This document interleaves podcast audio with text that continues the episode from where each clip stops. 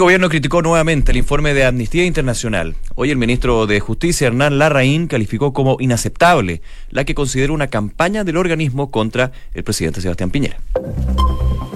Una en punto, muy buenas tardes, ¿cómo están ustedes? Bienvenidos a una nueva edición de Noticias en Duna. Nico, ¿cómo estás? Muy bien, José, ¿cómo están ustedes? Eh, gracias por acompañarnos en esta tarde con informaciones cerrando la semana con este tiempo tan extraño que nos ha tocado, hay que decirlo. Extraño, ayer se caía el cielo en la noche. ¿eh? Sí, llovió con fuerza, eh, para qué decir lo que sucedió en Los Ángeles con este tornado F1, que fue tornado, porque uno decía tornado, no será, será tromba marina, no, era tornado. porque tromba, era tornado. Claro, tromba marina no podía ser porque Los Ángeles no, no hay conexión al mar y parte siempre del mar. Y antes Mulchen con granizo del porte de una moneda de 100 pesos, después una casa con un rayo que se quemó. No, no todo mal con marina, no. Este ha, estado, muy, muy inusual eh, este sistema frontal, de hecho se viene uno también eh, ya a partir del día sábado, que en teoría sería con menor, eh, menor potencia. Hay que ver evidentemente qué va a suceder con eso, pero hay que estar muy atento. Y por eso yo te hago la pregunta, ¿cómo va a estar el tiempo en Santiago y el resto del país? Porque es muy importante saberlo, quería José. Yo les cuento que a esta hora en Santiago estamos a la espera de las precipitaciones. Se espera que llueva durante los próximos minutos. Había como 70%, 80% de probabilidades de lluvia. Está chequeando hace un eh, ratito. Sí, puede que se intensifique. Va a ir aumentando entonces eh, durante las próximas horas, llegando a la noche. Se espera que esté totalmente cubierto con eh, nubosidad parcial probablemente, pero siempre con probabilidades de lluvia. Hay 13 grados de temperatura, ya mañana eh, la máxima va a ser de 18 grados y va a estar totalmente despejado, un cambio... Eh, bastante radical de la lluvia al sol. Vamos a estar aquí en Santiago durante el fin de semana. Viña del Mar y Valparaíso, donde nos pueden escuchar en el 104.1 y 14 grados de temperatura. Se esperan eh, precipitaciones durante las próximas horas de la tarde y vientos de entre 25 y 40 kilómetros por hora. La máxima podría aumentar hasta los 16 grados. Les cuento también que en Concepción, hay 15 grados a esta hora de la tarde. Se espera que esté totalmente cubierto con lluvia, con lluvia. Probablemente tormentas eléctricas van a estar acompañando estas precipitaciones y también se pronostican vientos de hasta 60 kilómetros por hora. Terminamos contándoles aquí en Puerto Montt, donde nos pueden sintonizar en el 99.7. Hay 13 grados. Se esperan precipitaciones durante toda la jornada, durante toda la noche del día de hoy. También ráfagas de viento de hasta 50 kilómetros por hora y las precipitaciones se van a mantener por lo menos hasta el martes. Volvemos a Santiago, una operativa de control de tránsito ayer en la tarde, de hecho harto taco, ¿ah? eh, vamos a ver qué pasa también si vuelve la lluvia porque evidentemente complica. A esta hora, congestión alta en la ruta 5 al sur desde Agustinas y Toesca por un camión en Pana en la comuna de Santiago. También hay una serie de mm, semáforos apagados, ¿ah? ojo en Providencia, eh, en Pudahuel, ojo con eso también. Colisión en la primera pista general Avenida al Norte, altura Alcalde Pedro Alarcón en San Miguel y eh, de hecho Atención con eso, ¿ah? porque hay una serie, quiero rápidamente, ¿ah? en Santa Blanca con Alcalde Delano hay un semáforo apagado, en Ñuñoa Diagonal Oriente con Gorostiaga, también Grecia con Doctor John Owen y Ignacio Carrera, en la Comuna de Providencia, Calderón con Costanera Andrés Bello, Seminario con Santa Isabel, Italia con Santa Isabel, Santa María el Cerro, Amapolas, esta es eh, Parada, Hernanda Aguirre, Elise Parada, Amapolas, Diego Almagro, hay varios semáforos, dice la UST a esta hora, apagados, así que andar con precaución y paciencia, porque evidentemente semáforo apagado significa que hay que respetar y siempre ir a la defensiva. Una de la tarde con tres minutos, vamos entonces a los titulares de este día viernes aquí en Duna. El ministro Alfredo Moreno se trasladó a Los Ángeles eh, con fichas de emergencia para ir en ayuda de los damnificados. Tras el tornado que afectó a la zona, el titular de Desarrollo Social decidió cambiar su agenda en la región, que incluía actividades del programa Compromiso País en Concepción. Decretaron alerta amarilla a Los Ángeles ante la llegada de un nuevo sistema frontal. La zona fue afectada ayer por el paso de un tornado que dejó daños en vehículos, viviendas y personas lesionadas. El Ministerio de Justicia dio a conocer este viernes su respuesta al último informe de Amnistía Internacional sobre el estado de los derechos humanos en Chile, en el cual el organismo realizó un crítico balance junto con impulsar la campaña denominada Piñera nos debe. La RAIN indicó que ha sorprendido su forma de presentación carente de objetividad y con un marcado sesgo ideológico. La tasa de desempleo en Chile subió hasta 6,9% en el trimestre móvil febrero-abril. Según informó el Instituto Nacional de Estadísticas, la tasa de ocupación informal fue de 28,5%, descendiendo 0,5 puntos porcentuales en 12 meses. El senador Carlos Montes aseguró que todo el proceso eleccionario del Partido Socialista ha sido una vergüenza. El parlamentario socialista manifestó esta mañana en Duna que Maya Fernández no se ha metido en este enredo, sino que el diputado Marcelo Díaz fue quien pasó todos los límites razonables. Un grupo de trabajadores del Sename interrumpió la cuenta pública del servicio. Los funcionarios desplegaron un lienzo y solicitaron ser recibidos por la directora Susana Tonda para discutir su situación laboral. El alcalde de Las Condes, Joaquín Lavín, denunció este viernes que un alumno ingresó a un colegio de la comuna con un arma en su mochila. Según relató el edil, el estudiante tiene 14 años y fue descubierto por un llamado anónimo, donde finalmente se consignó que el arma era de, eh, la persona, de este joven de 14 años.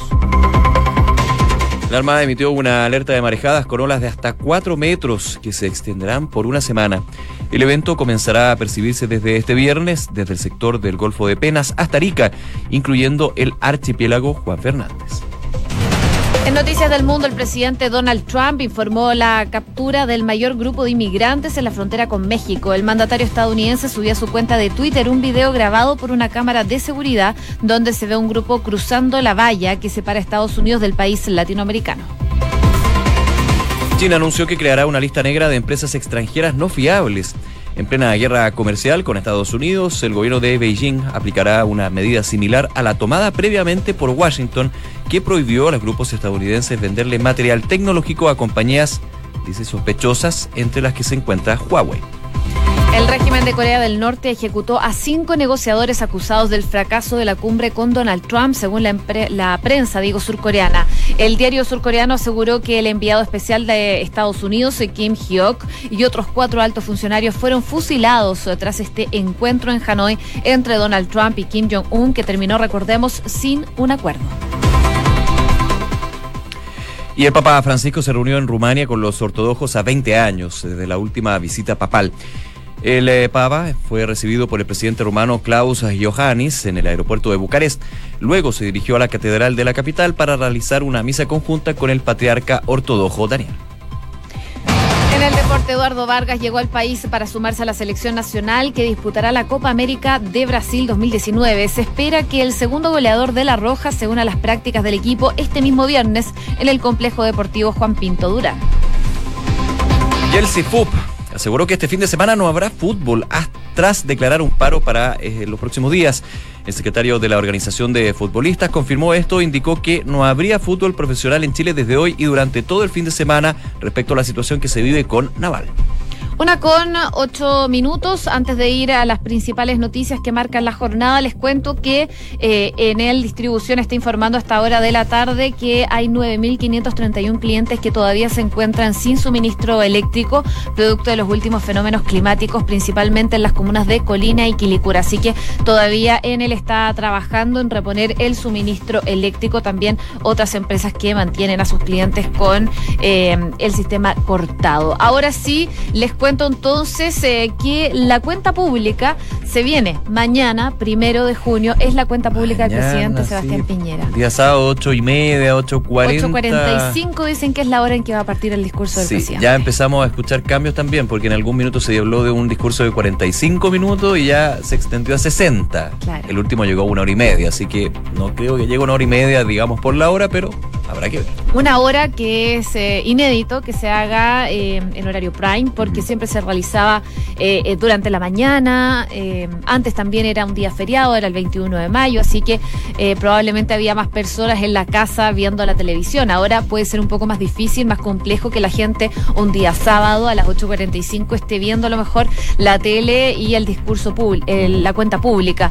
Probablemente por esas razones también podría ser un poco más acotado lo que tenga que decir el presidente Sebastián Piñera durante esta instancia de mañana, eh, por la cual ha estado trabajando arduamente. De hecho, un día se tuvo que quedar a dormir en la moneda. Dicen que trabaja tres horas diarias el presidente. hasta las diez y media el otro día también. Claro, claro desde la elaboración de puntos que eh, dicen él hace como borrador con la información que le entrega las Express y que luego pasa a lo que son los elaboradores del discurso, porque finalmente él pasa por todos los eh, procesos de este discurso. También un trabajo, hay una nota bien entretenida en ese sentido, los detalles de la tercera, porque habla de que ha estado el presidente Piñera ensayando con el teleprompter. El teleprompter es esta pantallita que está enfrente de uno y que va leyendo, pero que tiene varios dificultades. La televisión se ocupa mucho, de hecho se usa, y cuando de repente el teleprompter se te va a cualquier parte, eh, tienes que entrar a improvisar. Le pasó de hecho el año pasado cuando la velocidad del discurso estaba no de acorde con lo que él estaba señalando a esa hora en frente del Pleno del Congreso. Así es, bueno, hay varias expectativas de lo que va a ser esta cuenta pública. Dicen que los segundos años eh, no son eh, tan sorprendentes las cuentas públicas de los presidentes. Son más como balance. Sí, son más balances de lo que se hizo el primer año de gobierno, pero en paralelo los senadores del Partido Socialista dieron a conocer un documento donde analizan lo que fue el primer año del gobierno del presidente Sebastián Piñera, todo esto previo a la cuenta pública. Hoy día estuvo hablando de eso el senador Carlos Montes, el senador del Partido Socialista, y también habló de lo que son las expectativas que tiene él como senador con esta cuenta pública. Esto fue lo que dijo el senador esta mañana en Duna en Punto. Fíjese que yo llevo tanto, tanto. Me imagino, tiene una experiencia. Recursos de este tipo que no espero mucho. ¿eh? Y uno está como a la expectativa. Creo que lo más probable es que haya una crítica al gobierno anterior, como la, echándole la culpa de todos los problemas, a falta de argumentos. En segundo lugar, creo que es altamente probable que repita el conjunto de bandera que, que, se propuso la vez anterior y recalcando esto de clase media protegida y otras cosas. Y, y un cierto plan para adelante porque dice que vienen algunas novedades, como quiere hacer las cosas aquí en adelante. No lo sé, no, no, no tenemos referencia. Ahí el senador Carlos Montes, claro, el año pasado era presidente del Senado, o sea, era quien estaba sentado un poco atrás del presidente Piñera cuando hizo la cuenta pública y por la, importancia de ese cargo del presidente de la Cámara Alta, obviamente cuando se le preguntaba por la cuenta pública antes fue muy, muy medido, de hecho no hubo declaraciones. Ahora que ya no es presidente, claro, tiene esta mirada de un senador que ha estado varios años justamente con cuentas públicas en el cuerpo. Oye, pero también habló con Mónica Pérez de las elecciones del Partido Socialista, su partido, y con una crítica bien demoledora. Y no tanto a, eh, a la lista, en este caso, a la persona de Maya Fernández, que han sido donde más críticas han salido, sino a la figura de el, em, senador eh, Marcelo Díaz. Marcelo Díaz, y con mucha fuerza. ¿eh? Sí, fue bien crítico con Marcelo Díaz, eh, también fue muy crítico en general con lo que se desarrolló eh, a partir de este domingo cuando fueron las elecciones del Partido Socialista, porque recordemos que se demoraron varios días en ir de a poquito soltando cuáles eran las cifras y los porcentajes de cada uno de los que fueron votados, cada una de las listas. Solamente un punto, el el domingo fue, ¿cierto? El día lunes a las seis, seis y media, no me recuerdo bien, eh, estaban dando el cómputo. 40%. 40%, mes, 40 mesa de escrutada. Yo decía, wow, algo pasa. Y ahí empiezan, por supuesto, las recriminaciones de la lista de Maya Fernández, principalmente la figura del senador Marcelo Díaz, quien decía, ¿dónde están las actas? Las actas no se han mostrado. Eh, eso es justamente lo que ha generado, por ejemplo, eh, también se informa hoy día que Pablo Veloso, quien era presidente del Tribunal Supremo del Partido, Socialista. renunció por las críticas, dijo él, destempladas que se dieron a su persona y que de alguna manera hablan de que él es el centro de las irregularidades, esas críticas. Digamos. Oye, y solo para volver a lo que es la cuenta pública, va a haber una marcha que no está autorizada mm. para el día de mañana, eso de las 6 de la tarde. Y otros. Sí, con FECH y otros eh, que se va a realizar en Valparaíso en el marco de esta cuenta pública y se va a realizar en, en el Congreso Nacional, que por supuesto, como sabemos, está en Valparaíso. Pese a que no cuenta con esta autorización, el personal de carabineros ya va a custodiar la movilización cuyo traslado, dicen, van a comenzar en Plaza Victoria, va a recorrer Avenida Pedro Montt y va finalizar en Parque Italia, a un costado del Congreso Nacional. Desde la institución no se adelantó si es que se va a dejar avanzar la marcha considerando que el tránsito no va a ser cortado por esta protesta. Tampoco se sabe entonces si se cerrará el comercio debido a los incidentes que se generan producto de estas manifestaciones. Son 1.500 los carabineros que van a estar ahí en las inmediaciones del Congreso. Y digo inmediaciones porque obviamente el perímetro se empieza a aumentar considerando estas marchas que no fueron autorizadas por eh, temas de seguridad. De hecho, ayer el alcalde de Valparaíso, Jorge Chap, dijo que hubiera sido bastante más prudente hacer eh, la cuenta pública en la mañana principalmente por la oscuridad, por la noche, porque evidentemente para el tema de seguridad eh, bien complicado. Vamos a ver qué pasa el día de mañana desde el punto de vista de, ojalá no lo sea, incidentes que se produzcan, pero por sobre todo también lo que va a ser la cuenta pública y otro punto A que también está en duda. ¿Cuántos parlamentarios van a llegar? Y de los dos lados, porque la próxima semana es semana distrital. Entonces ya hay muchos senadores y diputados que han viajado a sus zonas. Sí. Entonces de ahí volver a Valparaíso hay una serie de dudas. Desde Chile Vamos ha dicho que se, ha señalado a todos sus parlamentarios que tienen que estar. De la oposición hay otro tema. El presidente de la Cámara Baja eh, señalaba, señalaba en una entrevista, de hecho, que es técnicamente una obligación de los parlamentarios estar presentes en la cuenta pública. Pero vamos a ver qué pasa con eso. Una de la tarde con 15 minutos. Noticias en Duna con Josefina Stavrakopoulos y Nicolás Vial. Oye, y ayer eh, comentábamos lo que es este informe de Amnistía Internacional, un informe que fue bastante criticado por el ministro del Interior Andrés Chadwick durante la tarde y que volvió a ser criticado nuevamente por el ministro de Justicia, Hernán Larraín. Su ministerio dio a conocer el día de hoy esta respuesta al último informe de Amnistía Internacional sobre, eh, recordemos que hace como un balance del estado de los derechos humanos en Chile. Eh, se dedica también a varios puntos, migración, sexualidad y otros que también fueron criticados en este informe, eh, que se titula y es denominado como Piñera nos debe, para exigir respeto por los derechos humanos. Habla de la deuda en derechos humanos que tiene. Claro, entonces este punto, sobre todo el título de este informe, es lo que principalmente critican desde el gobierno. Habló el día de hoy el ministro de Justicia, Nala Reina, eh, señalaba lo siguiente, desde esta perspectiva este documento sorprende también por su propósito. Eh, señalado por Amnistía en su página web como una campaña en contra del gobierno del presidente Sebastián Piñera bajo las expresiones Piñera nos debe y pásale la cuenta dijo el secretario de Estado. Lo anterior es inaceptable y no se condice con la lógica del diálogo constructivo al cual el Sistema Internacional de los Derechos Humanos ha convocado, por lo que emplaza el ministro de Justicia a Amnistía Internacional a llevar adelante un diálogo respetuoso y propositivo. Fue bastante más duro, claro, ayer ya hablaba el ministro del Interior de un informe sesgado, recordemos que entre varios puntos que eh, critica Amnistía Internacional este informe al gobierno de Sebastián Piñera, uno de ellos es la frase ordenar la casa, que fue parte de la consigna, podríamos decir, de esta, eh, esta política migratoria de regularización, de expulsión en su caso, también de eh, retorno humanitario, varios puntos. Eh, ordenar la casa es una de las frases que dice este informe va en contra de los derechos humanos porque se hace la eh, similitud de cuando uno ordena su casa, tiene que votar varias cosas para dejarla ordenada. Es un poco la mirada que tiene este informe sobre solamente ese punto. También se toca el caso de Camilo Catillanca. Eh, el tema del aborto en tres causales. Bueno, son varios los puntos que hace referencia a este documento de Amnistía Internacional, pero esta misma declaración que hace el eh, ministro de Justicia, Hernán Larraín, responde también a algunos de los aspectos eh, que fueron criticados por este informe, asegurando que su informe incurre en una confusión conceptual entre estándares de derechos humanos y el mérito de las políticas públicas. Y en ese punto eh, rechazaron que el documento señale que la decisión del gobierno de no avanzar, por ejemplo, en el proceso constituyente iniciado, significa en lo inmediato un aumento en la deuda en materia de derechos. A juicio de la moneda, esta afirmación confunde el mérito de una política pública con una eventual infracción a los estándares de derechos humanos, lo que es eh, metodológicamente equivocado, según lo que dicen desde el Ministerio de Justicia. También lamentaron que el informe realiza afirmaciones genéricas y carentes de evidencia como acusar al gobierno de Chile de incrementar y no de disminuir deudas que el Estado tendría en materia de derechos humanos. Muchos de esos eh, planteamientos, dice, no se encuentran sostenidos en el informe a partir de la evidencia. Un tema clave, la evidencia. Y em, dicen, bueno, estuvo la directora de Amnistía Internacional en Nada Personal el día de ayer, estuvo conversando con Matías del Río y María José Ochea y era uno de los puntos que le preguntaban si habían tenido reuniones con el gobierno respecto de las diferentes materias para poder obtener datos.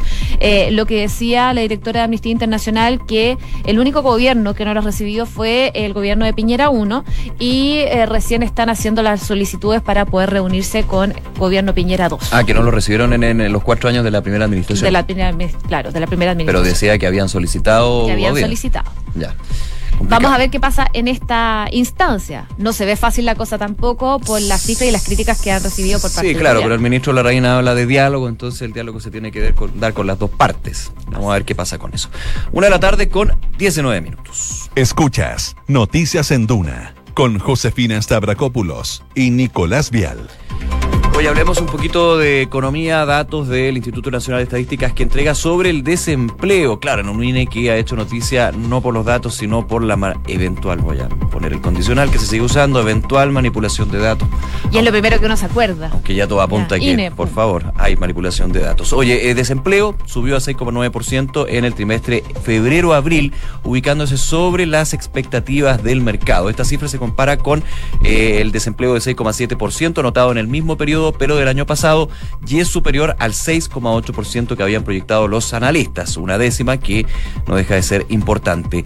El alza anual eh, se debe principalmente al aumento que se dio en la fuerza de trabajo, es decir, la masa de personas que busca un empleo que fue levemente superior al incremento de solamente un 1,4% notado por los ocupados, quienes consiguen empleo. Es eh, importante destacar la situación de las mujeres ¿ah? y también de la ocupación informal, específicamente este último dato, eh, la ocupación femenina ha ido decayendo pese a que los últimos tres años había tenido un aumento importante. Se está dando un tema ahí que hay que estar revisando. Y también de la ocupación informal, donde eh, esta se expandió en un 6,9% con, eh, perdón, la tasa de ocupación informal fue de 28,5%, cae 0,5 puntos en 12 meses. Datos que entrega el INE sobre el empleo que también son relevantes porque en la cuenta pública el tema del empleo también me imagino yo va a ser clave cuando se hable de eh, mercado laboral, de oportunidades y por sobre todo también otro elemento que está ahí en el Congreso, la reforma previsional. Una de la tarde con 21 minutos. Noticias en Duna con Josefina Stavrakopoulos y Nicolás Vial. Viajamos a Estados Unidos porque hay noticias que llaman mucho la atención y una que dio a conocer el presidente Donald Trump el día de ayer y que da un paso más allá de la tensión que tiene con su vecino México, eh, sobre todo por la, la batalla, digo, contra la inmigración irregular. Ahora lo que hace el presidente Donald Trump es anunciar un arancel del 5% en todos los productos importados del país vecino a partir ya del 10 de junio. Este gravamen, según lo que dijo Donald Trump, irá aumentando gradualmente hasta llegar al 25%, mientras no perciba una mejora en el control de los sin papeles, un asunto que el presidente de Estados Unidos ya recriminó en un día al gobierno de Enrique Peña Nieto, el gobierno anterior, y ahora al de Andrés Manuel López Obrador. De materializarse, la medida supondría un eh, golpe bastante fuerte para el negocio entre dos de los mayores socios comerciales del mundo y un duro golpe también para la economía del país latinoamericano. Claro, muy complicado para los mexicanos que su economía está, si no es 100%, un gran porcentaje indexada a lo que es la situación de Estados Unidos. Cuando Estados Unidos le va mal, a México también le toca eso. Claro, se ha abierto a otros mercados, pero finalmente la frontera que tiene la cercanía ha hecho de que Estados Unidos, México sea muy dependiente económicamente de Estados Unidos. Tú lo decías, Jo, eh, a partir del 10 de junio, pero ya amenazado con escalar los aranceles, llegar hasta un 25% si no se eh, soluciona, a juicio de Donald Trump, la situación migratoria de México a Estados Unidos. Hagamos una comparación. Cuando hablamos, por ejemplo, de aranceles, recordamos inmediatamente la guerra comercial que existe con China. Aquí Donald Trump ha alegado de que ha habido una eh, desventaja con respecto a la situación del comercio de China con Estados Unidos en términos de los aranceles, de cuáles son los tratamientos comerciales. Aquí es un tema completamente nada que ver. Es una amenaza por una situación de migración que ya había hecho anteriormente, pero que aquí lo hace de la forma más dura, más pesada para México, que es su economía, porque evidentemente al aumentar los impuestos puede tener un efecto. Y claro, el 5% es lo primero. Cuando amenaza con 25% estamos hablando de un cuarto de los aranceles, así que bien complejo sería. Evidentemente hay que saber conocer al presidente de Estados Unidos. Lo hace por Twitter, habla de la fecha, tira el porcentaje y después generalmente se sienta a negociar. Pero aquí no va a negociar como con China el tratamiento de impuestos. Aquí lo que va a negociar es un tema bastante más profundo y una crisis que se vive también a juicio de Donald Trump, que es la migración desde México, no solamente de mexicanos, ojo, sino también de muchos latinoamericanos. Muchos latinoamericanos que pasan por esa frontera. Oye, habló el presidente de México, le respondió al presidente Donald Trump. Lo que dice López Obrador es que los problemas sociales no se resuelven con impuestos o medidas eh, eh, que, que, te obliguen en el fondo a solucionar estos problemas. Eh, la carta que envió el gobierno de México habla de tomarse muy en serio estas declaraciones que está dando Donald Trump. López Obrador pide al presidente estadounidense que sus funcionarios reciban a su canciller, quien va a viajar, de hecho, el día de hoy a Washington con la misión de poder entablar un diálogo. Hace una semana Mike Pompeo, recordemos, el secretario de Estado de Donald Trump, dejó plantea, plantado al ministro de Exteriores mexicanos en una reunión que estaba agendada sobre inmigración. Así que vamos a ver si se logran reunir eh, estos dos líderes de México y Estados Unidos. Una de la tarde con 25 minutos revisamos las principales informaciones de este día en los titulares. El eh, ministro Alfredo Moreno se trasladó a Los Ángeles con fichas de emergencia para ir en ayuda de los damnificados. Tras el tornado que afectó a la zona, el titular de Desarrollo Social decidió cambiar su agenda en la región que incluye, que incluye digo, actividades en programa Compromiso País en Concepción. La ONEMI decretó alerta amarilla en Los Ángeles ante la llegada de un nuevo sistema frontal. La zona fue afectada, recordemos, por el paso de un tornado la tarde de este jueves que dejó daños en vehículos, viviendas y 16 personas lesionadas. El Ministerio de Justicia dio a conocer este viernes su respuesta al último informe de Amnistía Internacional sobre el estado de los derechos humanos en Chile, en el cual el organismo realizó un crítico balance junto con impulsar la campaña denominada Piñera nos debe. La reina indicó que ha sorprendido su forma de presentación carente de objetividad y con un marcado sesgo ideológico. El desempleo en Chile subió hasta 6,9% en el trimestre móvil febrero-abril. Según informó el Instituto Nacional de Estadísticas, la tasa de ocupación informal fue de 28,5%, cayendo 0,5 puntos porcentuales en 12 meses. China anunció que creará una lista negra de empresas extranjeras no fiables. En plena guerra comercial con Estados Unidos, el gobierno de Beijing aplicará una medida similar a la tomada previamente por Washington, que prohíbe a los grupos estadounidenses venderle material tecnológico a compañías sospechosas, entre las que se encuentra Huawei. Corea del Norte habría ejecutado a cinco negociadores acusados del fracaso de la cumbre con el presidente Trump, según la prensa surcoreana. Un diario de ese país aseguró que el enviado especial para Estados Unidos, Kim Hyok-chol, y otros cuatro altos funcionarios fueron fusilados tras el encuentro de Hanoi entre Trump y Kim Jong-un, que recordemos terminó sin acuerdo. En el deporte, Eduardo Vargas llegó al país para sumarse a la selección nacional que disputará la Copa América de Brasil 2019. Se espera que el segundo goleador de La Roja se una a las prácticas del equipo este mismo viernes en el complejo deportivo Juan Pinto Durán. Y el sindicato de jugadores de fútbol profesional aseguró que este fin de semana no habrá fútbol tras declarar un paro para los próximos días. El secretario del CIFUP confirmó esto e indicó que no habría fútbol profesional en Chile desde hoy y durante todo el fin de semana. Una con 27, saludamos a nuestros auspiciadores. El Credit Corp Capital pone a tu disposición un equipo de especialistas que te asesoran para hacer crecer, preservar y gestionar tu patrimonio. Son parte del grupo financiero Credit Corp con más de un siglo de trayectoria en Latinoamérica y más de 30 años en Chile. Credit Corp Capital, excelencia en inversiones. Inmobiliaria Armas, empresa líder en la industria con más de 50 años de trayectoria, te invita a conocer e invertir en sus múltiples y atractivos proyectos inmobiliarios de alta plusvalía. Conoce más en iarmas.cl. El e-commerce está creciendo a pasos agigantados y Bodegas San Francisco lo sabe muy bien, respaldando la gestión logística de las más grandes empresas de Chile. El arriendo de bodegas es tu mejor decisión. Conoce más en www.bsf.cl.